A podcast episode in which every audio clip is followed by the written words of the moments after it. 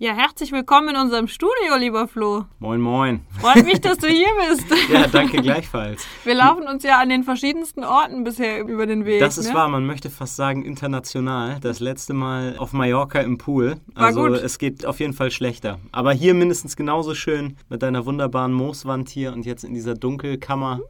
äh, ich bin ganz begeistert.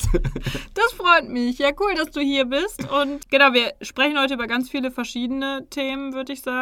Du hast auch einiges zu erzählen und schon einiges gemacht. Viel Quatsch und viele Sachen, die aus Quatsch richtig geil geworden sind, glaube ich. Tatsächlich, ja. Das mag ich sehr, sehr gerne an dir. Ich überlege gerade, wir haben uns kennengelernt vor ziemlich genau zwei Jahren bei der Startup Safari. Das stimmt. Da war ich auch noch ganz fresh und äh, hatte schon von dir gehört. Durch wen war denn das nochmal? Weißt du das noch? Kannte ich da? Das Doch, die Anna sagen. kannte Anna, ich da schon. Genau, wahrscheinlich, ja. Weil wir zusammen auch wieder mega international in Los Angeles waren. ja Globetrotter-Style. Ne?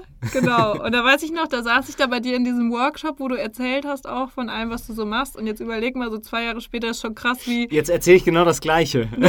und fülle nur die Lücken. Aber ich weiß zum Beispiel noch bei diesem Workshop, da war ich auch gar nicht vorbereitet. Also das, äh, Ja. da war ich glaube ich auch nur oder waren wir nur mehr oder weniger als Lückenfüller, haben da noch irgendwie versucht, diese Startup-Safari zu retten, weil wir da auch in der Brüsseler Straße noch Ja. unser Büro hatten. Stimmt, da wären wir fast Nachbarn geworden. Exakt, ja. Ja. Aber uns hat es dann nach Ehrenfeld verschlagen. Aber ich kann mich an diesen Tag noch ganz genau erinnern, weil ich da halt noch mega, mega neu in dieser ganzen Bubble war. Und das für mich total cool war, so diese krassen Founder kennenlernen zu können bei dieser Startup-Safari, weißt du? Und da waren wir ja, da hatte ich, glaube ich, den Podcast so drei, vier Wochen. Da gab es ja noch Ehrlich? keine Plattform, noch gar nicht. Also richtig Aber fresh, guck mal, wie, weißt wie du? krass das ist, wie man dann als Person doch so einfach nur über sein Auftreten absolut kompetent wirken kann. Also ich habe dich auch als sehr kompetent da abgespeichert gehabt. Dankeschön. Wahrscheinlich äh, nur aufgrund deiner juristischen Vorbildung, Natürlich. dass ich direkt gedacht habe, ja, die kann was. ja, ja, nee, das stimmt. Ja, das ist ganz lustig, weil ich glaube, mein Pitch und mein Auftreten war immer, hat immer schon so gewirkt, als Mhm. hätte ich schon voll viel in der Schublade liegen. Tatsächlich haben mir jetzt mehrere Leute gesagt, so von wegen, ja, als ich damals so rumgelaufen bin und Leuten von meiner Mhm. Idee erzählt habe, dachten halt viele, ich hätte diese Plattform einfach schon fertig. Ja. Und jetzt so zwei Jahre später und ich sag so, ja, wir haben gelauncht und alle so, Ihr wart ja schon langsam, ne? Habt ihr nicht so viel gemacht die letzten zwei Jahre? Und ich denke mir so, dein fucking Ernst? Wir haben eine ganze Tech-Plattform gebaut. Aber gut. Aber das ist tatsächlich krass, ne? So diese Perception, weil die meisten Leute ja entweder mit einem riesen Team dran gehen oder halt auch schon auf existierende Software zurückgreifen und Erfahrung haben oder halt ganz lange in diesem Stealth-Modus unterwegs sind. Und ich finde das auch, also gerade was Software angeht, das ist ein ganz, ganz anderes Game, weil ich meine, du kannst jeden E-Commerce-Store wirklich so innerhalb von einer Woche hochziehen und hast da in China dein ganzes Dropshipping-Business sitzen so. Aber gerade bei Software, das, es geht halt nicht, aber du musst halt vorher schon irgendwie kommunizieren, um Listbuilding zu betreiben und so weiter und so fort. Und dann diese Emotion kann ich total nachvollziehen, dass man sich denkt, Alter, wisst ihr eigentlich, was hier die letzten zwei Jahre passiert ist, wie viel graue Haare ich gekriegt habe? Du natürlich nicht, aber in meinem Fall sieht das anders aus. Ähm, ja, ist auf jeden Fall ein ganz, ganz zweischneidiges Schwert, finde ich. Voll, ja, ja. Vor allen Dingen, ich glaube, bei uns war halt das Wichtigste, also zumindest aus meinem Empfinden, mit dem Problem loszugehen und nicht mit einer Mhm. Produktvorstellung, von der ich denke, dass das das Problem löst, sondern einfach mit den Leuten zu reden. Und das habe ich halt die letzten zwei Jahre viel gemacht. Und daraus ist jetzt ja das entstanden, was wir machen. Und Ja. der Prozess dauert ja auch ein bisschen. Und das Lustige ist halt, ich glaube, so wie ich da rangegangen bin, erst die Community aufzubauen. Das ist genau richtig. Also aus Marketing-Sicht 1 plus mit Sternchen, weil es auch tatsächlich das Schwierigste ist. Und ich glaube, dass man als Gründer, gerade wenn man so ein bisschen so einen Tech-Einschlag hat oder da eine Tech-Fähigkeit irgendwie besitzt, dann ist man auch oft verleitet, sich so ein bisschen hinter seinem Produkt zu verstecken, weil das auch irgendwie geil ist, so die Nacht durchzucoden oder an irgendwelchen UX, UI-Geschichten zu sitzen, ohne da wirklich Feedback zu bekommen und sich zu überlegen, ja geil, wenn man das macht, dann das und so. Und das, was dann richtig hart ist, ist das eigentlich jemand zu zeigen. Und wenn dann jemand sagt, ja, ich weiß nicht, wo ich drauf klicken soll und du dir denkst, Alter, da oben, da oben rechts. Ja. Und also genau das, was du gemacht hast, also dieser Community-Aufbau ist, glaube ich, auch so das Wertvollste, was du machen kannst, weil du dann auch sehen kannst, also da wird eigentlich schon in der Theorie dann durch die Praxis dein Businessmodell validiert und du kannst auch immer noch sehen, weiß ich nicht, macht man das vielleicht in der Zwischenzeit, bevor man sich dann an die Software setzt, macht man das dann tatsächlich, bietet man das nur als Service an und nicht schon als Software as a Service, sondern ja, geht halt erst noch so einen Umweg, wo man vielleicht irgendwie Kohle verdient und sich aber noch nicht ans Programmieren setzt, sondern dann halt erst guckt, wie müsste die Software aussehen für mich als Dienstleister, um mir quasi Arbeit abzunehmen. Das ist, glaube ich, ein sehr guter und auch, was die Finanzen angeht, ja, wahrscheinlich der richtigste Weg, den man machen kann, zumindest wenn man äh, bootstrapped ist. Ja, voll. Und wir haben ja tatsächlich einiges gemeinsam, wir beide. Offensichtlich habe ich auch eine ganz gute Intuition für Marketing. und offensichtlich habe ich den Absprung geschafft von dem klassischen Jura-Ding. Ja. Das haben wir äh, beide gemeinsam. Und jetzt heute soll es ja auch viel um dich gehen. Und deswegen magst du einfach mal erzählen, was dich und Marketing und trotzdem irgendwie Jura in den letzten Jahren so verbunden hat. Sehr gerne. Also das ist wahrscheinlich auch so eins meiner dun dunkelsten Kapitel meines Lebens. Also ich habe, obwohl eigentlich gar nicht. Ich habe, seitdem ich 16 bin und mit meinem besten Freund Siamak zu tun habe, haben wir alles gemeinsam gemacht. Abitur zusammen gemacht, waren dann ein Jahr in den USA, nachdem wir Zivildienst gemacht haben und haben uns dann natürlich entschieden, reich und berühmt zu werden. Und das einzige Mittel, was uns dazu eingefallen ist, ist natürlich Jura zu studieren und dann so Christian Lindner-like irgendwie wirtschaftsmäßig richtig durchzustarten. Ich wusste und gar nicht, dass Siamak auch Jura gemacht doch, hat. natürlich. Echt? Ja, Ach, wie klar. lustig. Nee, das Ja, wusste ich wir nicht. sind äh, Doppeljuristen. Crazy. Ja, oh also, je. Ja, so eine unfähige Hydra irgendwie. ähm, ja, und wir haben sehr früh in dem Studium gemerkt, dass wahrscheinlich dieser Plan nicht so für uns aufgehen wird, weil wir da weder eine wirklich Veranlagung zu hatten, noch haben wir den familiären Background, wo man sagen kann, ich übernehme die Kanzlei von meinem Vater oder halt auch das Netzwerk, so dass man sich halt irgendwie so, ohne sich hochschlafen zu müssen, irgendwie in so eine Partnerposition reinbringen kann. Und wir fanden das halt einfach auch maximal scheiße, muss man ganz ehrlich sagen. Und dann haben wir die ganze Zeit während des Studiums, was wir wirklich hart durchgezogen haben, also ich glaube, wir haben nach dem achten Semester äh, das erste Staatsexamen gemacht. Also Regelstudienzeit ist, glaube ich, neun, was ja schon echt knackig ist. Aber wir haben richtig hart durchgeballert und wussten aber, das wird nichts und haben dann die ganze Zeit händeringend nach irgendeiner Möglichkeit gesucht, da rauszukommen und haben uns dann mit unserem ersten Business selbstständig gemacht, was damals noch nicht Startup hieß, sondern eigentlich nur wahnsinnig war, wenn man doch äh, Anwalt werden könnte, irgendwie selbstständig werden und wir haben ja eine Veranstaltungsreihe gegründet, Neon Splash Paint Party hieß die. War auch hier in Köln ein großer Erfolg und später dann auch in ganz Europa. Was macht man da? Da kommt man mit einem weißen T-Shirt hin, alle uniformiert quasi und bespritzt sich dann nach Ablauf eines Countdowns mit fluoreszierender Nassfarbe zu elektronischer Musik. Und da sind wir so komplett, also ich weiß jetzt nicht, ob wir das so wirklich mitgestaltet haben, das würde ich mir gerne auf die Fahne schreiben, aber auf jeden Fall sind wir da sehr krass so in diese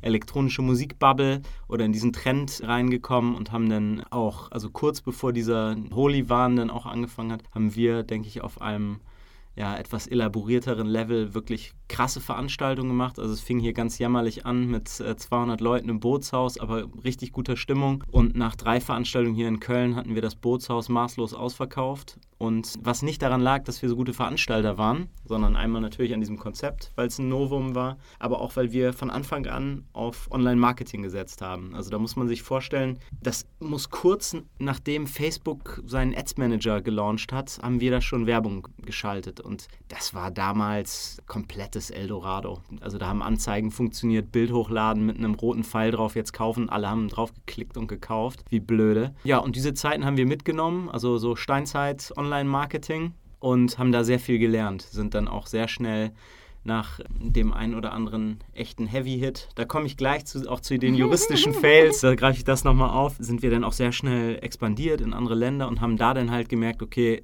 wenn wir jetzt so klassisch Marketing gemacht hätten, Posterkampagnen, uns in irgendwelche Zeitungen eingebucht, also diese typischen Out-of-Home-Dinger, Radiowerbung und so, da wären wir nicht weit gekommen, sondern wir haben halt eigentlich wirklich hier aus Köln raus in Amsterdam weiß ich nicht, äh, Veranstaltungen mit 15.000 Leuten ausverkauft, also ohne sich halt bewegen zu müssen. Und da haben wir dann schon sehr krass gemerkt, dass das eigentlich unser Asset ist.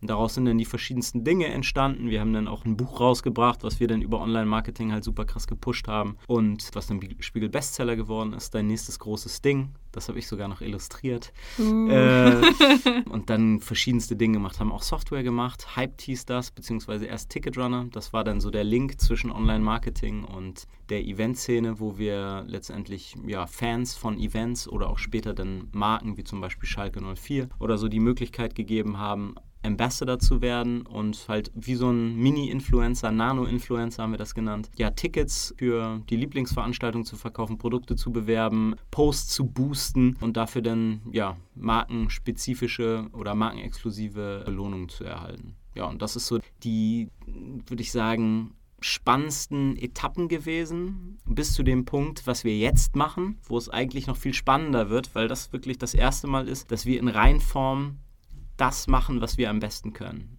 Denn wir haben jetzt eine Agentur gegründet, also jetzt seit zweieinhalb Jahren haben wir die. Muidoso nennt die sich und ist eine klassische Performance-Marketing-Agentur. Also wir machen digitale Werbekampagnen für Scale-Ups vornehmlich, aber auch bis hoch in den Mittelstand oder halt Konzerne, also arbeiten beispielsweise auch mit Haufe zusammen oder der Telekom oder selbst der Deutschen Bank, aber haben auch ganz viele geile Scale-Ups wie Just Spices zum Beispiel oder NKM, Naturkosmetik aus München, total geile Brands. Ja, und denen bieten wir quasi dieses Wissen, was wir jetzt über elf Jahre irgendwie angesammelt haben, bieten wir an und haben daneben aber auch immer noch Beteiligungen an Unternehmen, die wir dann halt mit Online-Marketing groß machen. Ja, und das ist eine wirklich, muss ich sagen, für mich überraschende Freude, die ich da empfinde, weil ich diesen Agentur-Vibe immer ganz, ganz schrecklich fand. Und also auch nachdem wir Neon Splash verkauft haben, war das so, das wäre so der klassische Move gewesen, okay, jetzt machen wir halt eine Agentur und lassen uns halt einfach von anderen Leuten Geld in Rachen jagen. Aber ich fand das immer ganz furchtbar. Und mittlerweile ist das eine so befreiende und schöne Situation für mich, mich immer wieder in neue Geschäfte reindenken zu können und auch so viele verschiedene Dinge kennenlernen zu können. Also ich hätte, mich, ich hätte niemals gedacht, das mag man meine Haut ansehen, dass ich mich mal mit Naturkosmetik beschäftige. Mach ich jetzt immer noch nicht. Ich hoffe, du stehst jeden Abend zu Hause im Bad und dann machst du hier so eine, wie heißt das, Gua Sha. Kennst du das? Nee, das kenne ich nicht. Aber tatsächlich ist das so, wir kriegen dann halt auch immer, äh, vielen Dank nochmal an NKM, wir kriegen natürlich auch immer dann die Artikel zugeschickt und so, ob es jetzt für Fotoshootings ist oder einfach, weil wir so eine nette Agentur sind. und ähm, oder weil du es Ich kriege nie was ab. Ja, weil ich es nötig habe, auf jeden Fall. Aber ich kriege nie was ab. Das wird bei uns immer alles wegstibitzt. Also ist sehr gruselig. Ich werde da, habe ich das Gefühl, gemobbt oder meine Haut ist tatsächlich doch besser, als ich glaube. Der Bart, der zeigt das auch ja, nicht exakt. so richtig. Der, der, der, der verhüllt hier meine Aknenarben. Wenn man jetzt in dieser Startup-Bubble wäre, mhm. dann würde man sagen, du hast ja mindestens einen Exit schon hinter dir. Ja, zwei sogar. Ja, du bist gar nicht so, dass du das so formulieren würdest. Weißt du, das mag ich voll gerne an dir, dass du gar nicht so in diesem Startup-Ding so krass präsent auch bist, ne? Äh, also wir haben eigentlich immer schon so ein, was auch so ein bisschen traurig ist. Also wir waren auch nicht in dieser Veranstalterbubble präsent, was super widersinnig ist, weil, also wir haben natürlich mit krassen Companies gepartnert und also in, in Holland ist diese Eventszene ja auch nochmal komplett anders als hier. Also das ist unglaublich. Da ist Duncan Stutterheim, den hier niemand kennen wird. Das ist der Gründer oder einer der Mitgründer von IDNT, also so Sensation White und auch in diesem ganzen Tomorrowland Kosmos irgendwie involviert. Das ist ein richtiger Nationalheld. Den kennt da jeder. Hier kennt niemand irgendjemand. Weißt du, wer, keine Ahnung, Rock am Ring veranstaltet? Nee, weiß man nicht. Und das interessiert einen auch gar nicht. Aber was ich sagen wollte, also selbst da, wo wir eigentlich so richtige Poster Boys waren, ist das sehr oft vorgekommen, dass wenn wir irgendwo hingegangen sind oder auch auf unserer eigenen Veranstaltung war, dass wir immer ausgesehen haben oder halt so in der Wahrnehmung so rübergekommen sind, als wenn wir da irgendwie so die Hilfsarbeiter wären oder so. Halt immer mit Hoodie, kurze Hose, so mit Farbklecksen am besten noch drauf und Rucksack. Und das ist aber ganz angenehm, weil wir uns halt immer eigentlich so auf die Arbeit konzentriert haben und uns nicht auf dieses Geblende konzentriert haben was allerdings manchmal oder in der Rückschau auch echt blöd ist, weil man mit Blenden und Maul aufreißen und auch sich so ein bisschen geiler fühlen, als man ist, auch sehr viel erreichen kann und auch so ein Bild vermitteln kann, was irgendwie Erfolg ausstrahlt und dann wiederum sexy für andere ist und man dadurch mit coolen Leuten auch irgendwie in Kontakt kommt. Also da sind wir immer Ich weiß nicht warum. Also vielleicht ist das so eine nordische Zurückhaltung. Wobei ich jetzt auch sagen muss, bei Anna, also die ähm, Agentur Muidoso und alles, was wir so treiben, machen wir natürlich zu dritt. Also sind die äh, dreifingerige Teufelsfaust. So ungefähr, das ist eine waschechte Kölnerin, wo man eigentlich denken müsste, die hätte da auch mehr Bock drauf, so auf so ein bisschen Gedröhne, aber auch da nicht. Also die ist auch sehr zurückhaltend und irgendwie so, also was heißt zurückhaltend, aber fokussiert so vor seinem eigenen Hof irgendwie zu kehren oder vor seinem eigenen Haus zu kehren und nicht so auf wichtig zu machen. Und ich glaube, das ist so ein Ding, was in dieser Start-up-Welt viel praktiziert wird. Ja. Was gut ist, aber halt sich für mich persönlich nicht richtig anfühlt. Das ist eine Stilsache, ne? Die ganz fleißigen ja. Hörer, die kennen die Anna auch schon, weil die war ja auch schon im Podcast. Ach ehrlich? Ja, Ja, da, muss ich noch, da muss ich noch mal nach. ja, Ayo auch so. Siehst du mal, das habe ich schon wieder total vergessen. Also wir haben ja letztes Jahr wirklich richtig, äh, Ihr habt richtig, ja, richtig, abgerissen. richtig Das krasses. ist crazy. Wir müssen sowieso, ich glaube, wir müssen bei deiner Historie nochmal so ein bisschen langsam die Sachen abklappern, weil du hast so viele Sachen gemacht, die tatsächlich. richtig geil sind. Ich weiß nämlich damals, als die Neon Splash Sachen Ja. waren. Wir haben ja ganz viele Berührungspunkte Ja. tatsächlich, von denen wir gar nicht Tausendmal berührt. Ja. Mein allererster Berührungspunkt mit dir ist 2009. ja. Ich wollte nämlich früher immer Sängerin werden. Ja. Und äh, das haben wir jetzt auf Mallorca vor ein paar Wochen Ja. gemerkt, dass wir den haben. Das war mir gar nicht bewusst. Da war ich in so einem Fördercamp für musikalische Nachwuchstalente im Starcamp. Exakt. Und David und ich sind hingefahren, um Matt, den, also wir haben dann zusammen mit Sia Magneon Splash gemacht. Also das war noch davor. Also kurz davor haben wir den da besucht. Und ja, das war sehr lustig. Da weiß ich noch, haben wir mit Feis so ein bisschen Spirenzchen gemacht von Broses. Ja, Er ja. wird sich da wahrscheinlich nicht so positiv dran erinnern, weil wir da einfach nur für Chaos gesorgt haben. Aber also ich fand es sehr lustig. ja, und da war ich, glaube ich, wie alt war ich in 2009? 14, 15? Ja, Überleg ich mal. kann da auch nicht viel älter gewesen. Also, richtig witzig. So, das war so der erste Berührungspunkt. Da war Ja. ich irgendwann so 17, 18, 19, Mhm. glaube ich. Und da gab es nämlich bei mir in dem Kaff, wo ich gewohnt habe, in Heinsberg, Mhm. gab es auch so einen Dude, der genau wie ihr damals auf dieser Welle Facebook-Veranstaltungen Mhm. und das zu pushen, der hatte auch einen sehr, sehr guten Riecher dafür. Der hat damals so Partys gemacht, die hießen Chocolate Beats und so. Chocolate, das Ich weiß nicht, ob du, ne? So im Kreis Aachen, Mönchengladbach. Ja, ja, ich Ja, glaube, ja. mit dem hatten wir sogar mal Kontakt. So, das war da, damals so ein Ding, so Reichweiten austauschen. Ne? Ja, ja, genau. Es gab so- nämlich so ein paar kleine Leute, die das alle so krass besetzt hatten in den verschiedenen Ja, ja, Regionen. genau. Und ihr wart Region Köln und so. Und der war Region Mönchengladbach, Aachen, Ja. Heinsberg, hat da so seine eigenen Partys gemacht. Und da hing ich auch so ein bisschen. Ich habe nämlich bei zum Teil halt Texte für den auf Ja. Facebook und so geschrieben. Krass. Und darüber kannte ich halt diese ganzen Neon-Splash-Sachen von Aber das euch halt auch. crazy, weil das war damals so geil. Wir haben immer nach Local Heroes gesucht. Ja, und, so eine äh, war ich wahrscheinlich dann, ja. Ja, ja. und dann haben wir immer mit Leuten gepartnert, weil wir hatten in Deutschland, also wir waren überall in Deutschland.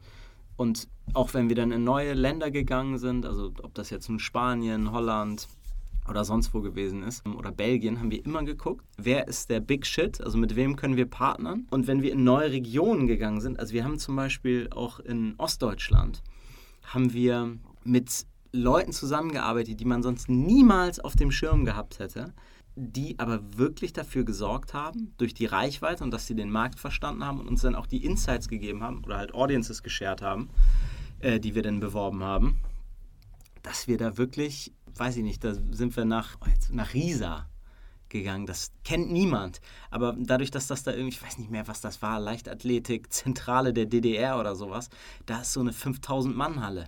So, wir gehen das erste Mal nach Riesa, die, weiß ich nicht, 400 Einwohner haben oder so und zack ist diese 5000-Mann-Halle ausverkauft. Einfach nur, weil wir halt mit diesen Leuten gepartnert haben. Also super spannend und geil, dass wir sowas miterleben durften und diese Leute kennengelernt haben. Und auch krass, dass es da schon der zweite Ja. Fixpunkt ist so, oder Lustig, Kontaktpunkt. ne? Ja, das war mir nämlich auch nicht richtig bewusst, bis ich da so drüber nachgedacht hatte, weil ich war immer, warum auch immer, so ein Mensch, Mhm. der alle kannte oder alle kannten immer mich. Mhm. Deswegen war ich damals, glaube ich, der perfekte Kandidat, um halt Leute mitzuschleppen auf Ja. diese Partys. Und ich kam immer für Umme rein Ja, und geil. hab so ein bisschen Facebook-Partys. Und wenn du so 16, 17 bist, ist das ja cool, wenn du den Veranstalter Ja. kennst, weißt du? Und dann kamen meine Freunde und ich halt immer umsonst rein. Und dadurch hat sich das gerade in diesen Schulen, in diesen Abi-Party-Regionen, so, so war das irgendwie so zusammengewurstelt. Und darüber kannte ich dann halt auch schon euch damals. Wahnsinn. Ja. Ja, es ist, also NRW ist dann doch ein Dorf. Ist echt so. Und dann bin ich halt nach Bonn und habe da ja Jura studiert. Wo hast du studiert? Äh, ich habe, also Siamak und ich haben erst in ähm, Göttingen ja. angefangen, an der Georg-August-Universität. Das war dann auch in dem Jahr gerade Elite-Uni. Wir haben uns natürlich gefühlt wie der Big Shit. Und äh, fanden dann aber Göttingen so scheiße, dass wir nach dem, wie heißt das nochmal, Grundstudium? Zwischenprüfung. Zwischenprüfung, genau. Also wir haben Zwischenprüfung da, ich glaube, nach zwei Semestern gemacht, was auch super schnell ist. Und sind, haben dann gesagt, wir müssen hier weg, wir müssen nach Hamburg. Und sind dann zu dritt, Siama Grune und ich, sind dann nach Hamburg und haben dann auf der Reeperbahn unser äh, restliches Studium irgendwie durchgekloppt. Mhm. Ja. Genau, und jetzt sitzen wir ja auch wieder zusammen. Und das kam ja auch wieder über Anna. Exakt. So ein bisschen, ne? Genau. Und über die Jungs von Haufe. Ja. Das ist schon witzig alles. Aber ich freue mich sehr, hier zu sein. Ja. so, jetzt arbeitet ihr an Muidose. Und lass uns genau. mal so ein bisschen, auch weil wir dich jetzt heute hier haben, über Marketing sprechen. Sehr, sehr gerne. Über den heißen Scheiß. Ja. Äh, weil heutzutage würde ich jetzt fast TikTok vergleichen wahrscheinlich. Ne? Da schaltet ja auch bisher fast keiner Ads. Und Pinterest ist ja eigentlich auch nochmal so ein Gebiet, Zwei was auch keiner auf dem Schirm hat. Absolut geniale Plattformen. Also, ja. also ich glaube, TikTok und Pinterest haben eins gemeinsam, genau wie Instagram so anno 2012, dass die komplett falsch eingeschätzt werden. Pinterest ist, willst, keine Ahnung, irgendwas für die Hochzeit oder Kindergeburtstagsparty suchen oder halt Einrichtungskacke und es ist so, weiß ich nicht, das ist so Bastelkram und so. Und das wird so abgetan. Wird natürlich auch dafür viel genutzt. Viele glauben auch, dass Pinterest nur von Frauen genutzt wird aber Pinterest ist so der Safe Haven irgendwie des Internets. Es ist eine Plattform, die absolut positiv ist. Also da gibt es nichts Negatives, es sei denn, du suchst wirklich explizit danach und ist die perfekte Mischung aus Push und Pull. Also Google und Facebook, wenn du es so gegenüberstellst. Oder Google und Instagram ist wahrscheinlich besser, weil es ja eine, auch so ein Bilderbrett ist. Und eine total geile Plattform, für Werbung, weil du das halt ganz anders denken musst. Also du musst viel organischer denken und ganz oft funktionieren Werbeanzeigen, die halt so richtig plakativ sind, halt eben nicht. Es sei denn, dass du ganz, ganz klar in der Vermittlung des Benefits bist. Also wenn das direkt klar ist und du natürlich schon jemand über diese Suchparameter beispielsweise die äh, Anzeige ausgespielt bekommst, dann ist das eine fantastische Plattform mit dem allergrößten Benefit, dass jeder glaubt, der deine Werbung sieht, die auch nicht sonderlich gekennzeichnet ist als Werbung, also sieht eigentlich aus wie ein organischer ja. Post für einen User, der denkt immer, er hat goldenen Gral gefunden. Also es ist immer das Gefühl, ich habe was entdeckt und nicht dieses, mir ist wieder die nächste Scheiße untergeschoben worden. Das gleiche ist sehr ähnlich bei TikTok. Auch wieder jeder denkt, da sind nur Kinder, das ist irgendwie scheiße, alle tanzen da und das ist dumm. Also ist es sicherlich in Teilen so, aber genau wie das ganze Internet, also du, dir wird halt auch nur das angezeigt, so was irgendwie es zu dir passt dir oder so, ja, wenn dein, der Algorithmus zeig mir, genau, zeig mir deinen TikTok-Feed oder zeig mir deine For You-Page und ich sag dir, wer du bist. wir können ja gleich mal hier Vergleich machen. Oh ja, bitte. Ähm, aber das Geile ist halt, TikTok ist auch noch ganz wild. Und du bist auch irgendwie gezwungen dazu, Werbung organischer zu machen. Und das ist halt sowas, was wir ganz maßgeblich sehen. Es kommt nicht mehr darauf an, dass du irgendwie, also nicht nur, dass du irgendwie die smartesten Einstellungen machst oder so, sondern es gewinnt das Creative. Und das ist auch so ein Mantra, was wir bei uns halt ganz stark verfolgen. Also du musst, Creative ist der Content, ne? Ja, genau. Also ja. die Werbeanzeige, letztendlich das, was du siehst, egal ob es jetzt ein Bild ist oder ein Video oder der Text, also die Copy man muss sich vorstellen, früher ist das so gewesen, also wenn man jetzt so digitales Marketing vergleicht, als wir angefangen haben, da hättest du eine Werbeagentur gehabt, die den Kunden erzählt, ja, wir müssen hier richtig geilen Imagefilm drehen und dann spielen wir das aus und dann brauchen wir noch eine Radiokampagne zu und das muss alles geil aussehen und hier der Slogan und so. Wie die Wahlplakate der SPD. Exakt. Nur halt genau dann im Wir machen das schwarz-weiß. ja, ja, aber das war doch FDP. Ja, aber die haben doch jetzt, die SPD-Kandidaten haben doch die Kandidaten schwarz-weiß gemacht und den Rest rot, oder nicht? War, ey, war das so? Ja, ich meine schon. Ich dachte, also ich meine, FDP hat auf jeden Fall damit angefangen mit ganz weiß. Ah, ne? ja, ja, ja, du hast, du hast recht, du hast ja. recht, ja. Da steckt sich dann irgendeine Agentur richtig viel Kohle ein und das Problem bei der Sache ist dann gewesen, das sieht wahrscheinlich auch alles geil aus, hört sich geil an. Das Problem ist bloß, du weißt nicht, ob es funktioniert. Also es ist eigentlich, dann hast du da deine 250.000 Euro ausgegeben und dann ist, ja, hast nichts verkauft oder keiner wählt dich.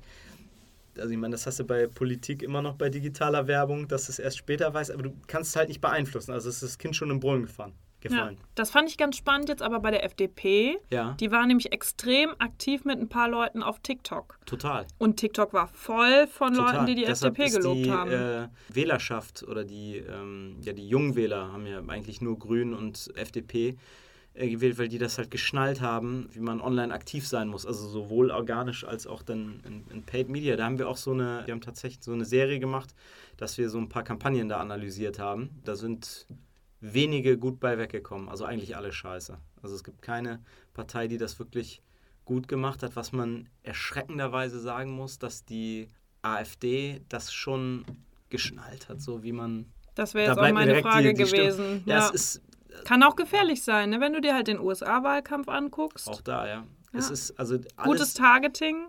ja nicht nur das Target oder also ich glaube, es ist immer, wenn du es schaffst, also diesen Reichweitenkrieg zu gewinnen, du wirst halt immer, wenn du viel gesehen wirst, dann legitimierst du dich irgendwie. Und ich glaube, das ist bei einer politischen Partei richtig krass. Also wenn viele Leute dich sehen und aber wenn du jetzt halt eine Partei mit extremen Ansichten hast und diese extremen Ansichten auf einmal so zum täglichen Content werden, dann ist es irgendwann nicht mehr extrem und du brauchst wieder die nächste Hemmschwelle, die erreicht wird. Und das ist, also es ist ein wirklich gruseliges Ding. Äh, Dieser Politik und digitales Marketing ist schon echt. Also umso spannender war das denn, diese Analysen zu machen. Aber was ich sagen wollte, also diese Gegenüberstellung, alte, alte Werbung ist, du hast eine Werbeagentur, die blähen alles groß auf, es geht nur ums Creative, es geht nur um so Metakram, keine Zahlen.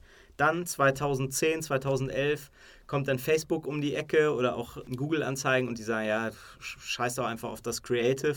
Wir machen hier geiles Targeting, hau irgendeine Scheiße raus, klickt schon wer drauf und kauft. Wunderbar, hat ganz lange funktioniert.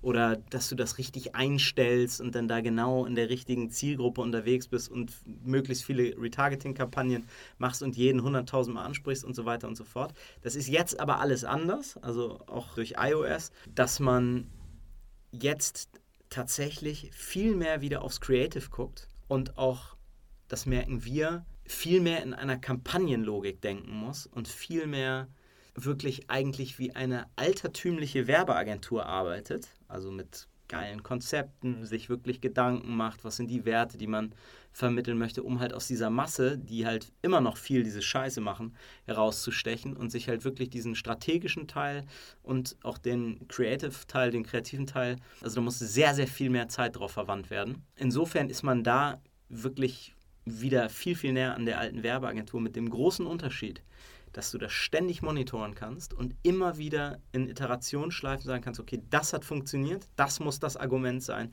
da gehen wir rein, da müssen wir jetzt das und das und das weiter draus entwickeln, in dem und dem Tonus. Oder das sind Elemente, die gut in dieser Anzeige funktioniert haben. Also es ist tatsächlich jetzt, würde ich sagen, so seit einem, zwei Jahren ist das, vielleicht auch seit drei Jahren, ist es viel, viel wichtiger und essentieller, dass dieser Merger zwischen einer digitalen Marketingagentur und einer Werbeagentur stattfindet. Und ich finde, es sieht man auch, dass die Qualität, nicht nur von den großen Firmen, sondern auch von tatsächlich vielen Firmen im E-Commerce-Bereich, dass die in der Qualität so krass zugenommen haben und so, und so cool sind in vielen Fällen und ja, wieder so eine, weiß ich nicht, das macht einfach so Bock, selbst sich das anzugucken. Es ist halt nicht mehr so platt, weil du halt jetzt einen richtig geilen Wettkampf hast, der tatsächlich übers Creative entschieden wird. Also es ist mal kein Kampf, der auf dem Rücken der User ausgetragen wird, sondern eigentlich zu deren Benefit. Und jetzt den Bogen zu TikTok, da auch wieder ganz extrem. Du musst halt Werbeanzeigen schalten, die irgendwie, die halt nicht negativ aus diesem Feed rauskommen. Also die, die halt eigentlich gar nicht auffallen. Deshalb gibt es bei TikTok sehr viele Werbungen, die mit Creatoren oder Influencern gemacht werden, wo eigentlich die eigentliche Werbemessage nur versteckt in dem Content stattfindet. Also auch nicht wie die Anfänge des Influencer-Marketings, wo dann hier mein Code und bla bla bla, sondern da werden dann, TikTok hat ja auch sehr viel Comedy-Content, wird dann um eine Brand ein Witz gemacht zum Beispiel oder wird irgendwie in einen Witz eingebunden und da sind sich auch viele Marken nicht mehr zu schade, sich selber so aufs Korn zu nehmen, was Die Deutsche ich total Bahn macht geil das finde. extrem geil. Ja, total. Die beantworten auch die BVAG Kommentare. noch krasser. Ja, ja. Also das ist wirklich cool. Da haben sich auch viele echt gute Leute in ihre Social Media Departments geholt, die auch mit einer breiten Brust irgendwie da sitzen und ja und auch verstanden haben, dass viele dieser Marken groß genug sind, um sich selber nicht zu ernst zu nehmen. Umso geiler auch dann und auch super smart diese Impfaktion. Also mag man ja vom Impfen halten, was man will. Da gibt es ja sicherlich auch die ein oder andere spannende Meinung zu, aber von einem werberischen Standpunkt finde ich das total spannend, dass da diese ganzen Firmen mitgemacht haben und auch sich so diese Pseudo-Konkurrenz, die dann wahrscheinlich in vielen Dingen ja gar nicht so mehr besteht, das irgendwie Teil dieser Werbekampagne zu machen und dann zu sagen, ey, jetzt sind wir alle gleich, Hauptsache ihr lasst euch total smart und auch diese Brand-Koops, die es immer mehr und mehr gibt. Wirklich spannend und das macht sehr großen Spaß, da Teil von zu sein und das irgendwie so ein bisschen mitgestalten zu dürfen. Marketing macht auch richtig Bock. Also Ja, gerade wenn du so ein bisschen ein Gefühl dafür hast, Geschichten zu erzählen, Content, ne, ist natürlich Mhm. King, was das angeht. Also ich merke das so bei uns. Also wir haben das ja beide eigentlich eher uns intuitiv so ein bisschen angeeignet. Ne? Nicht, dass jetzt Total. meine wir- also- Marketing-Skills vergleichbar wären, aber ich habe auch einfach von Anfang an gedacht, so lass mal einfach über Jura Scheiße posten, so. aber, es ist, aber es ist genau das. Also ich Ja. meine, dazu muss ich aber auch sagen, ich bin selber kein Media Buyer. Also ich habe vielleicht drei Wochen in meinem Leben oder so den Facebook Ads Manager bedient. Also in der tatsächlichen Umsetzung bin ich eine absolute Null. Da ist Siamak wirklich Posterchild und auch Anna. Also beide richtig krass. Siamak natürlich aufgrund auch seines erhöhten Alters, genau wie ich. Anna einige Jahre voraus. Aber also das ist vielleicht aber auch gar nicht wichtig, so diese Umsetzung, da gut zu sein oder da so ein Prodigy zu sein. Es geht wirklich viel mehr um dieses Verständnis und das ist auch, die ganzen Plattformen begünstigen jetzt eigentlich so Leute wie mich oder die ein tatsächliches Grundverständnis von Marketing haben. Also es ist viel mehr Psychologie und Ästhetik mittlerweile und sich reindenken und Ja, zuhören. Und Mehrwert auch, ne? Genau. Also Absolut. Also jetzt auch nicht bei allem, aber es ist eigentlich immer wirklich dieses Give, Give, Give, Give, Give, Give, Give, Ask. Das, denke ich, ist erforderlich und wird auch eingefordert von vielen. Also wir haben zum Beispiel eine Beteiligung an einem Supplement-Unternehmen, Novellyn, wo wir auch was total untypisch für diese Branche ist, erstmal mit so Probegeschichten die, die Kunden abgreifen und äh, oder abholen oder denen so den ersten Touchpoint ermöglichen, also komplett ohne dafür was einzufordern. Und das funktioniert wunderbar. Sind auch geile Produkte tatsächlich. Also es sei jetzt nicht, weil wir da beteiligt sind, sondern wir sind da beteiligt, weil die Produkte so gut sind. Ja, aber ich glaube, das ist äh, tatsächlich, die Leute sind, also Marketing, auch das Verständnis dafür ist so krass in der Bevölkerung angekommen, dass jeder schon weiß, ah, das ist Affiliate oder ja, das ist dann irgendwie so, weiß ich nicht, der erste Step vom Funnel oder jetzt bin ich da und da in den Funnel reingerutscht und äh, Messenger-Marketing und so, irgendwie kennt das jeder. Und das ist auch cool, dass das so über YouTube so viel Wissen vermittelt wurde. Dinge, die wir uns selber beigebracht haben, die man sich jetzt einfach in einer Stunde Video so anhören kann und dann einfach auch umsetzen kann. Die Schwellen sind viel geringer und das merkt man, dass viele geile kreative Leute, ähnlich wie jetzt beispielsweise auch in diesem NFT-Bereich, dadurch, dass diese ganzen Gatekeeper wegfallen, die grundsätzliche Qualität oder die allgemeine Qualität sich maximal erhöht. Super geil. Ich glaube, YouTube hat da viel bewegt und manche haben ja ihre Marketing-Tools so krass überzogen, Ja. weil es so funktioniert hat. Ich denke da an so Instagram-Marken, wo du einfach der Depp gewesen wärst, wenn du ohne Code bestellt hättest. Ne? Also Total. manche haben es ja so übertrieben, dass es schon so offensichtlich wurde, dass, glaube ich, auch da viel Verständnis Ja. für Marketing rauskam. Ja, absolut. Aber das ist halt immer so geil, wenn man so Wellen miterlebt. Also auch nur auf Konsumentenseite, finde ich, ist das ultra spannend, wenn man so ein bisschen offenen Augen durchs Leben geht, diese Trends auch so mitzubekommen. Ja, voll. Was war so der krasseste Marketing-Stunt oder Marketing-Gag, den du gemacht hast, so wenn du zurückguckst auf die Konzepte und Oh, Stories, die ihr so entwickelt habt? Könnte ich, glaube ich, gar nicht sagen. Also ich habe eh ein super schlechtes Gedächtnis.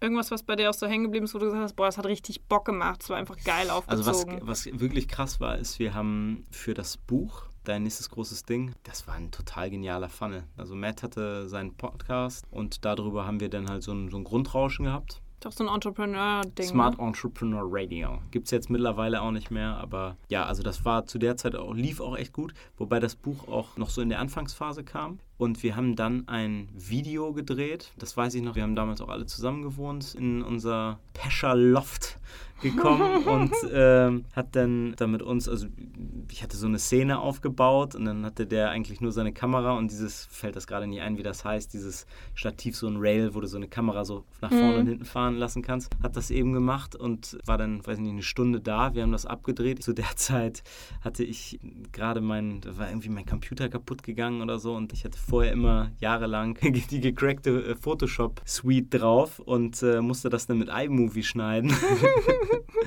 Und äh, ja, das hat wunderbar funktioniert. Also es war super wenig Input. Also es war eigentlich nur Hirnschmalz. Es war in der Umsetzung richtig lächerlich und das hat richtig geknallt. Das war super geil. Also das hat mir sehr gut gefallen, dass sich damals schon bewahrheitet hat, wenn du, ähm, also ich denke, das Produkt war auch irgendwie sexy, hat gut in den Zeitgeist gepasst, aber du kannst mit wenig Aufwand viel machen. Ähnlich eigentlich auch tatsächlich, wie wir das äh, letztes Jahr dann mit Ayo gemacht haben, also mit dieser transparenten Maske, die wir entwickelt haben. Da haben wir auch über Indiegogo in kürzester Zeit 400.000 Euro geraced, äh, um das dann umzusetzen. Geplant Und- war ja auch viel weniger, ne? ja, ich glaube 50 oder so. Ja. Und also das ist auch richtig krass durch die Decke gegangen. Und da ist auch einfach nur, dieses Video ist jetzt nicht großartig teuer gewesen, sieht super krass aus. Also wirklich hochwertig gemacht. Da auch nochmal vielen Dank an Mirek, der das super geil gemacht hat. Und wir haben so total geile 3D-Animationen da drin gehabt und so. Aber alles Dinge, die vielleicht vor fünf, sechs Jahren noch super teuer gewesen sind, die jetzt relativ günstig umzusetzen sind. Vielen Dank auch an dich, Felix Preis. Fantastische Renderings. Vielleicht nehmen wir das gleich direkt als Übergang. Mhm. Was waren so deine krassesten Learnings aus der Indiegogo-Sache? Mm, Crowdfunding ist ja auch gar nicht so ohne, ne? Crowdfunding ist aber geil, weil es dich dazu zwingt, deine Idee zu validieren. Also du gehst halt live mit irgendwas, bevor du was hast, was super ist. Also du hast richtig Early Feedback, total geil. Und du hast einen ganz kleinen Zeitraum, wo du Gas geben musst. Und ich glaube, das ist auch wichtig für Marketingkampagnen. Also dieses, wenn du 100.000 Euro Marketingbudget hast, würde ich sagen, man muss schnell an den Punkt kommen, wo die Kohle weg ist. Also lieber so alles auf einmal raushauen und dann, also erstmal natürlich so vielleicht im kleinen testen, sagen, was wenn man die funktioniert Trigger so ein bisschen. gefunden Genau, hat, und dann ne? alles raus. Weil dieses Momentum, wenn man das verliert, das ist die größte Scheiße. Und das merkst du auch, das wird jeder Unternehmer nachvollziehen können, wenn auch zum Beispiel in einem Sales-Prozess dieses Momentum rausgeht. Du hast einen geilen Call gehabt, also du hast jemanden vielleicht emotional überzeugt, gar nicht mal mit irgendwelchen Argumenten oder mit irgendwelchen intellektuellen Argumenten, sondern einfach nur emotional. Das verpufft direkt. Und du musst halt immer schnell eigentlich dazu kommen, so diesen Next Step einzuleiten und dieses Momentum hochzuhalten, weil das ist, wenn man dafür ein Händchen hat, Momentum zu kreieren und man das dann verpuffen lässt, das ist ultra frustrierend, weil es auch immer sehr viel Kraft kostet, Momentum zu erzeugen. Da zwingt dich Crowdfunding zu. Indiegogo, coole Plattform, weil halt das Tracking wunderbar ist. Man wird auch sehr an die Hand genommen. Das fand ich sehr gut. Was da dann allerdings wieder weird war, also wir haben, das sind dann so die Schattenseiten des Crowdfundings, wir haben ultra lange auf diese Kohle warten müssen. Ne? Und dann sind die so, ja, was beschweren sich die Bäcker? Und dann sagen wir, ja, weil wir die Kohle brauchen, um die Produktion zu finanzieren. Ja, aber wir geben euch das nicht, wenn ihr nicht damit schon anfangt, so ungefähr. Also so, hä? So dieses Empty Bar Problem so ungefähr. Wir brauchen die Kohle, um da irgendwelche, weiß nicht, 200.000 Euro Stahlmolds zu organisieren, damit wir das hier in Deutschland produzieren lassen können. Und dann sind die so, ja, liegt bei uns rum, aber nee, ihr kriegt jetzt 50. Und dann ist so, okay, dann haben wir das halt alles vorgestreckt so. Aber das ist so eine, das war jetzt in unserer Situation okay, aber es wäre für jemanden, der das halt, also wo das das erste Business ist oder die einzige Einnahmequelle, dann ist das fatal. Ich kann es natürlich auch nachvollziehen, weil es auch auf diesen Plattformen natürlich super viele Scammer gibt. Also gerade auch in diesem Maskenbereich, denn in dem letzten Jahr, also da gab es so viel Bullshit, wirklich richtig krass. Auch Dinge, die gut funktioniert haben, aber crazy. Also da ist es dann tatsächlich gut, dass so eine Plattform da dann auch die Kohle zurückhält. Aber jetzt, wenn ich mir vorstelle, wenn das so unser erstes Ding gewesen wäre, da wäre ich gebrandmarkt gewesen. Also es hätte mich extrem angepisst, weil du halt da auch wieder Momentum, du willst das jetzt umsetzen, alles steht und dann sagt jemand, nö, geht nicht, müsst warten. Also, ja. ja. Voll. Ja, kleines Fuck-up. Ja, äh, gibt es auch Aber größere. du hast noch größere. Ja, also wir haben ganz, ganz viele gruselige, auch juristischer Natur. Also immer auch mit rechtlichen Pro was es umso trauriger macht, weil wir es eigentlich hätte besser wissen müssen. Ja vorhin schon angeteased bei Neon Splash, dadurch, dass das ja unser erstes Ding war, hatten wir da so die größten und schmerzhaftesten Fuck-Ups. Da kann ich mal drei Dinger, Markenrecht, Arbeitsrecht und das erste allgemeines Zivilrecht rausholen. Also das Ding war, wir haben sehr schnell eigentlich gemerkt, dass das bei uns ganz gut läuft mit den Veranstaltungen. Und wir waren als GBR firmiert, das heißt mit persönlicher Haftung. Das war eigentlich nur, dass wir da als äh, vier kleine Affen irgendwie durch die Welt geturnt sind und Veranstaltungen machen wollten und uns da nicht wirklich Gedanken drüber gemacht haben. Und GmbH hatten wir nur alle im Kopf, das ist zu teuer. Und irgendwie auch brauchen wir nicht. Und auch unsexy bürokratisch. Ja, genau, Ne? genau. Kein Bock gehabt, zum Notar zu gehen. Wir wollen ja erstmal gucken. So, und dann haben wir gesagt, nachdem wir da, ich glaube, vier oder fünf Veranstaltungen in 2011 gemacht haben, so und einmal das Bootshaus ausverkauft hatten mit 2000 Leuten, haben wir gesagt, so jetzt machen wir Neon Splash Become One. Die Leute, die wir in äh, München hatten, die Leute, die in Hamburg waren, die Leute, die in Köln waren, die müssen alle jetzt nach Essen in die Grugerhalle am 19.05.2012 kommen. Die haben richtig Bock haben Ticketpreise dreimal höher gemacht. Das hat, glaube ich, 40 Euro gekostet oder so, was wahnsinnig war zu der Zeit für eine Party. Also es war ja wie für ein Rockkonzert die Preise. Ja. Haben super krasse DJs gebucht, waren dann da halt in dieser, jetzt fällt mir der Name gerade nicht ein, habe ich doch eben gesagt. Kruger. Grugerhalle, genau, wow. Das gehört schon Alzheimer- so, oh, Alzheimer, oh, stressig, Alzheimer Kick löschen. rein. Ja, Negatives alles erstmal ausblenden. Haben gedacht, wir machen da jetzt eine Veranstaltung mit 10.000 Leuten, stecken uns da richtig Kohle ein und sind dann die coolsten Veranstalter der Welt, was wir auch nie sein wollten, aber halt einfach sind reich, schön, jung und erfolgreich. Und ähm, ja, von diesen 10.000 Euro sind dann nur 1500 Leute gekommen. Gibt es auch eine sehr spannende TAF-Doku drüber an diesem Tag, wo ich schon wusste, dass wir komplett in die Kacke fassen werden, die uns den ganzen Tag über begleitet haben. Ganz schrecklich. Nein. Merkt man in dieser. Ja, du ähm, machst auch keine halben Fuck-Ups, ne? Du Nee, das war schon richtig, also das war richtig, richtiger Müll. Also diese Doku, da sind wir tatsächlich ganz gut bei weggekommen, hat uns aber natürlich im Nachhinein nichts gebracht und da haben wir wirklich in einer Nacht uns mit über 150.000 Euro verschuldet. Also wir haben wirklich alle Kohle, die wir zusammen hatten, eingesetzt, das war alles weg, minus 150.000 Euro. Und dann haben wir da gesessen. Siamak und ich hatten während der Bewerbung für dieses Event, haben Siamak und ich noch unser Staatsexamen gespielt, äh, äh, gespielt. ja. So fühlt sich manchmal an, wenn man auf die Noten Das war, wartet. es, war, es, war ein Schauspiel, es war ein Schauspiel auf jeden Fall. Wir konnten es ja nicht. Ähm, unser Staatsexamen geschrieben. Das war auf jeden Fall der freudschste Versprecher der Welt. Und ja, haben da mit dicken Eiern gesessen, haben gedacht, wir sind da die Kings und brauchen diese ganze Scheiße nicht. Stellte sich dann raus, wir brauchen das doch irgendwie. Naja, und dann haben wir da gesessen und an diesem Abend 150.000 Euro Miese gehabt und haben gedacht, Alter, was läuft hier falsch? War natürlich ultra krass. Für uns auch eine gute Bewährungsprobe, haben dann durchgezogen, hatten das Geld dann mit anderen Veranstaltungen sehr schnell wieder drin und sind dann wirklich in diesem Momentum auch, haben wir dann wirklich die nächsten drei Jahre so krass durchgezogen aufgrund dieser Erfahrung mit einem absoluten Rückenwind, den wir irgendwie selber erzeugt haben. Ja, und haben das dann zum Erfolg geprügelt. Also alles wunderbar. Habt ihr jemals eine GmbH gegründet? Nee, äh, tatsächlich GmbH und KKG war das Hm, immer. Okay. Also wir sind da der Personengesellschaft treu geblieben, nur dann mit Haftungsbeschränkung. Wie habt Ja. ihr das denn gemacht? Weil du musst ja jetzt einfach mal so für Gründer auch, wenn du 150 K minus hast, wie Ja. hast du denn, wie bringst du denn wieder Kohle auf, um weiterzumachen? Wie kratzt du dich vom Boden Das, ab? das haben wir tatsächlich, weil das ja in der Wahrnehmung des Umfelds war das super positiv. Also die haben gesagt, boah krass, die machen die Grugerhalle. Es wusste natürlich nicht, wie viele Leute da waren. Die wussten nur, welche DJs wir gebucht haben und wir haben da ein Video von gemacht, was zu der Zeit auch, also diese Aftermovie-Kultur, die haben wir, denke ich, wirklich nachhaltig mitgeprägt. Wir haben Aftermovies gemacht, die auch jetzt noch absolut vorzeigbar sind. Und dieses Video, was da entstanden ist, das sah aus wie Big Leagues. Also das war ultra krank. Mit Pyro, dann diese Farbe, das war einfach nur richtig geil. Und es hat eine Illusion verkauft, die nicht weiter weg von der Realität hätte sein können. Also das Lustige ist auch noch, Siamak, Davids und meine Eltern waren dann da, die sich das angeguckt haben, wo meine Mutter mir gesagt hat, das ist der schrecklichste Tag in ihrem Leben gewesen, weil die halt gesagt hat, die haben so von oben da drauf geguckt und die sagte, das muss doch eigentlich voll sein. Und da war halt nur so vorne so, weiß ich nicht, so 10% von dieser Halle voll.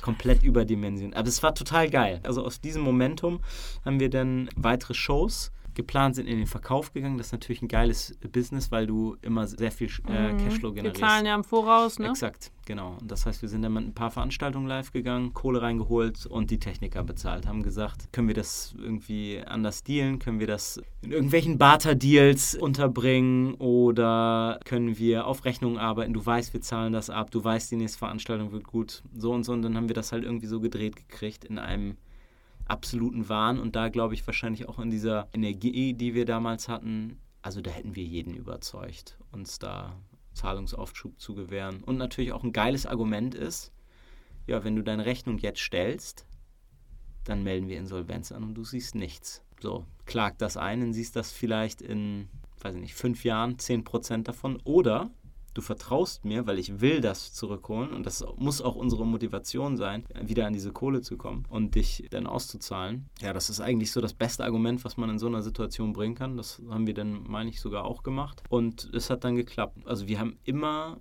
andere Leute zuerst ausbezahlt, bevor wir selber uns an diesen Dingen bereichert haben.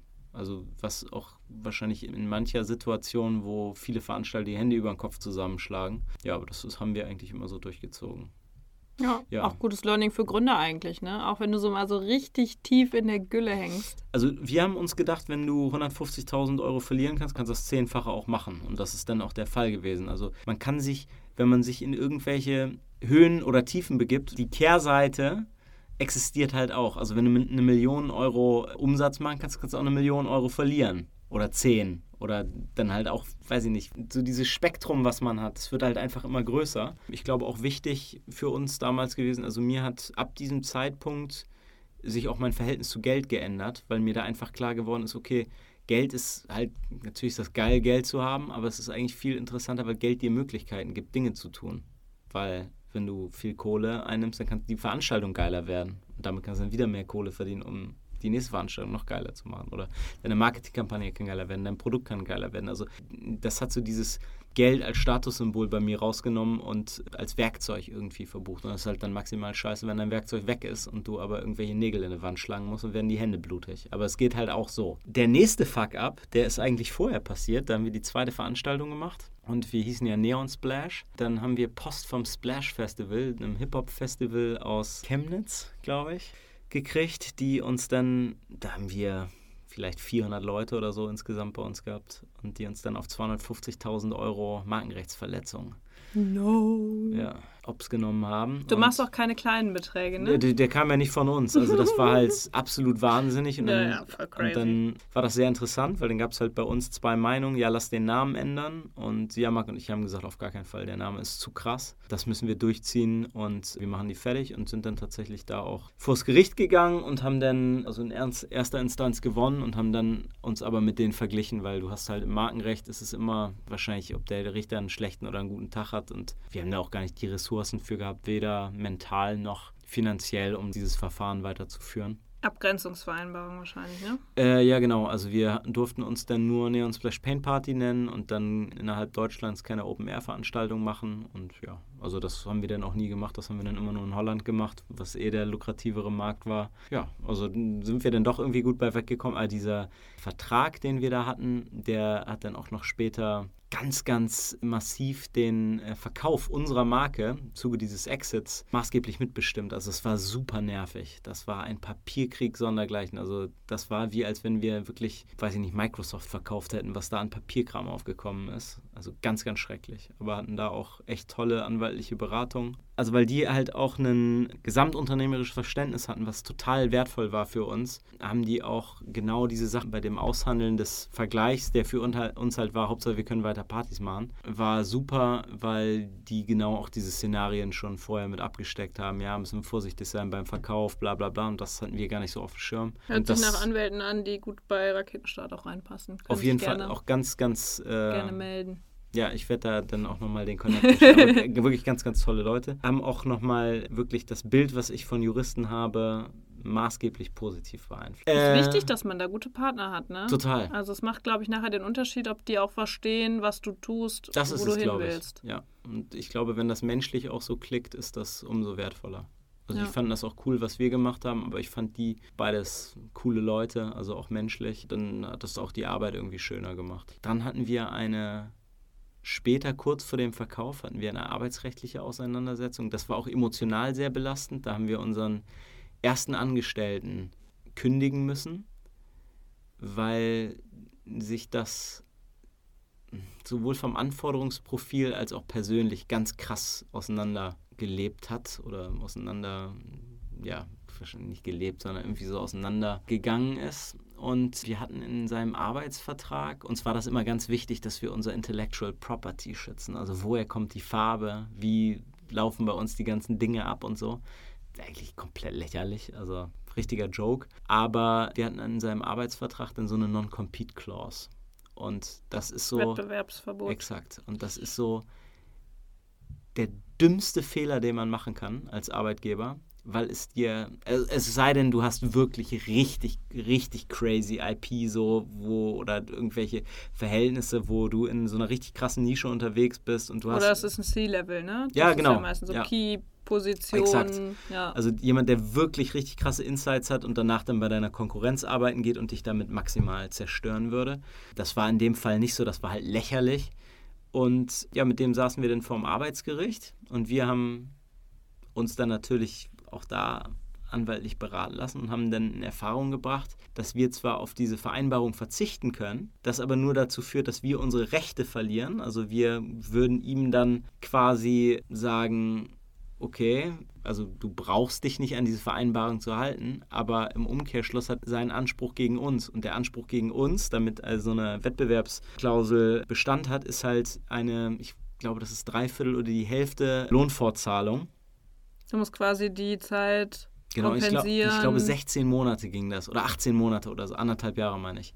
Irgendwie so ein crazy Zeitraum und der hat dann halt gesagt, ja, nee. ich möchte will die nicht Kohle- darauf verzichten, ich, würde will die gerne Kohle. rumpimmeln. Genau. genau, und genau das ist passiert. Der hat dann auch ganz klar zu uns gesagt, ey, entweder arbeitslos, also ich werde nicht arbeiten, ich will die Kohle von euch, ich will jetzt anderthalb Jahre chillen. Also der hat auch in den Überweisungen, die er von uns bekommen hat, war der Betreff wahrscheinlich nicht wirklich bankenfreundlich bei jeder Rate, die wir überwiesen haben. Habt ihr da reingeschrieben oder was? Ja, also es wurde auch immer händisch bezahlt. Also es gab keinen Dauerauftrag. Hat die Bank euch mal drauf angesprochen? Nee. Aber irgendein Bankmitarbeiter. Die werden gelacht haben, aber zu der Zeit haben wir auch immer noch das Bargeld von den Veranstaltungen in Müllsäcken mit irgendwelchen Farbklecksen drauf dahin gekarrt. Also da, ich glaube, wir waren da ganz guter Kunde. Äh, Das klingt auch nach einer spannenden da, Geschichte. ja, auf jeden Fall sind wir mehrfach für Bankräuber gehalten worden, weil wir natürlich diese ganze Farbe war an dem Geld. Und als wir da das erste Mal mit so vier Müllsäcken voller Kohle angekommen sind, die alle mit irgendwelchen Farben bekleckert waren, da war natürlich da High Life. Und dann war das später so, dass wir dann dazu gebeten wurden, halt das Geld zu waschen. Also das heißt, wir hatten einen Waschtag, da war bei uns Kohle, also ähnlich wie so bei den Strippern in den USA, Kohle in die Waschmaschine rein. Und danach dann in Trockner und dann die Kohle rein und dann im Müllsack haben wir das zur Bank Das habe gebracht. ich auch noch nie gehört. Ja, total krank. Gibt es davon Videos? Nee. Und das kann ich auch so krass auch nur sagen, weil auch da wieder zu diesem Selbstdarstellungsthema, wir fanden das ja auch immer peinlich, was wir gemacht haben. Also das ist auch so mein größtes Learning, dass man mal, deshalb habe ich das vorhin so gesagt, dass mich das jetzt so freut, was wir machen und so. Das ist nicht, weil ich mich irgendwie selber beweihräuchern möchte oder uns, sondern das ist einfach super wichtig, dass man mal das, was man macht, nicht nur in der Zukunft lebt, was man ja als Gründer in den meisten Fällen tut. Du bist ja immer schon zehn Level voraus, sondern dass man mal stehen bleibt und sich anguckt, was habe ich denn bis hierhin eigentlich schon erreicht oder wo befinde ich mich gerade und sagt, ey, das ist total geil. Wenn du noch keine Marmortoiletten und goldene Wasserhähne hast, aber dein erstes Office, dann guck dich da nicht um und sag, ja, scheiße, in der Wand sind zwei Löcher drin zu viel oder die Tür knarzt, wenn ich sie aufmache, sondern sag mal, ey, das ist voll geil. Ich habe mein erstes Büro, total krass, was hier alles machen kann. Und was hier geschieht zurzeit, total cool. Oder wenn du vier Angestellte hast, nicht zu sagen, ja, warum bin ich noch, noch kein Aktienkonzern? Das ist, sich selber fertig zu machen, ist so leicht in so einer Situation und man muss sich das irgendwie, also würde ich mir voll wünschen, dass das mehrere Leute schaffen, sich, oder auch für mich wünsche ich mir das total oder für uns, dass man mal innehalten kann und sagt, ey, das ist total geil, was ich hier mache. Das macht man viel zu selten, weil man viel zu selbstkritisch ist und es auch, glaube ich, gerade in Deutschland ist so dieses, sich selbst oder das, was man tut, gut zu finden, auch irgendwie so ein bisschen verpönt. Also es wirkt auch immer gleich so scammy und eingebildet und so, aber es ist total wichtig, weil die sonst halt der Atem ausgeht. Und halt, wir haben ganz wenig Bilder aus dieser Zeit. Wir haben über 250 Veranstaltungen gemacht. Es gibt zwei Fotos, wo wir uns richtig zu haben zwingen müssen von uns auf der Bühne. Sonst. Ich glaube, eins davon kenne ich. Also eins ist mit. Zu viert seid ihr da drauf, oder? Genau, mit unserem MC. Und da habe ich einen ausgeschnittenen Kopf, Papierkopf von Siamak in der Hand. Das war das Wochenende, bevor er sein Staatsexamen geschrieben hat. Das war im MEC in Maastricht. Das war bis dato unsere größte Veranstaltung. Ich glaube, 5.000 oder 8.000 Leuten und der konnte nicht dabei sein. Und dann haben wir dieses Foto gemacht, einfach um ihm das, das haben wir dann groß ausgedruckt, hing dann bei uns im Office. Und ja, dass er so irgendwie dabei ist. Und das war super wichtig und ein schöner Moment.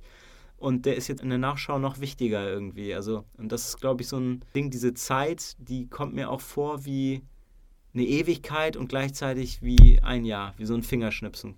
Mm. Super schnell vorbei. Und wir haben super, super viele Sachen erlebt und wir haben uns aber nie die Zeit genommen, das zu genießen. Also nicht mal so diesen Moment so innehalten und zu sagen, ey, das ist geil, sondern es war immer, okay, 5000 Leute, wie kommen wir auf 10? Wie kommen wir auf 15? Wie kriegen wir das hin, dass wir eine Ibiza-Residency schaffen? Wie kriegen wir das hin, dass wir da den Gewinn maximieren? Wie kommen wir auf andere Kontinente außerhalb von Europa? Okay, jetzt waren wir in, weiß ich gar nicht, wo wir da waren wir, glaube ich, oder Dubai, ich weiß das gar nicht mehr. Eins von beiden. Wie kommen wir jetzt in den asiatischen Markt? Also immer so dieses höher, weiter, schneller und das ist alles wichtig und alles gut, aber das funktioniert nur nachhaltig, wenn man sich dann auch mal einmal die Zeit nimmt und sagt, ey, das war jetzt geil. Und wenn das nur ist, dass du sagst, das Pitch-Deck, was ich jetzt gebaut habe, das sieht total geil aus. Oder den Post, den ich heute gemacht habe, den total geil, allen zeigen, bin ich richtig stolz drauf. Ja, das ist was, was ich jetzt mehr und mehr versuche so zu praktizieren und mich auch an kleinen Dingen erfreue und halt nicht nur an diesen Gigantomanismen irgendwie. Das ist so, glaube ich, wichtig, dass man das sowohl persönlich wie auch beruflich irgendwie auf die Kette kriegt weil stressig und scheiße wird es immer von alleine.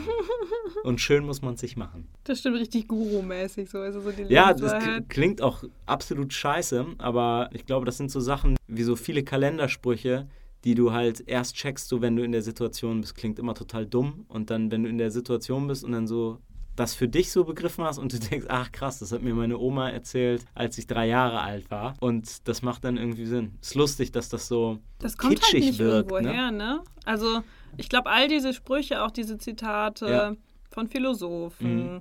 wenn man überlegt, dass die halt schon Jahrhunderte, wenn nicht Jahrtausende alt sind und die immer noch zutreffen. Ja, da sieht man mal, wie lächerlich eigentlich unser Leben ist, weil sich alles immer wiederholt. Auch wenn wir jetzt in so einer Social-Media-Realität leben und sowas und uns über Dinge Gedanken machen, die vor 50 Jahren noch komplett unsinnig gewesen wären, wie die Pronomen von irgendjemand sind. Das sind alles wichtige Dinge, aber das sind alles Sachen, die ja schon mal stattgefunden haben in irgendeiner Form. Also das ist jetzt halt nur vielleicht ein bisschen anders, aber das sind alles Dinge, die sich wiederholen und ja, es führt dann wahrscheinlich auch dazu, dass man da so ein bisschen bescheidener werden sollte. Und ich glaube, das ist tatsächlich ein Vorteil vom Alter oder der Erfahrung und auch so dieses sich selber nicht mehr so wichtig nehmen. Das merke ich ganz krass bei uns. Also wir sind durch dieses saisonierte und schon ganz viele Dinge, verschiedene Dinge gemacht zu haben, sind wir einmal besser als Unternehmer in unserer Agentur, aber auch unseren Kunden gegenüber. Also glaube ich, können wir vielen, also gerade wenn wir mit Scale-Ups und die ja teilweise auch jünger sind als wir, können wir da sehr viel Input leisten, irgendwie der da so ein bisschen Ruhe reinbringt,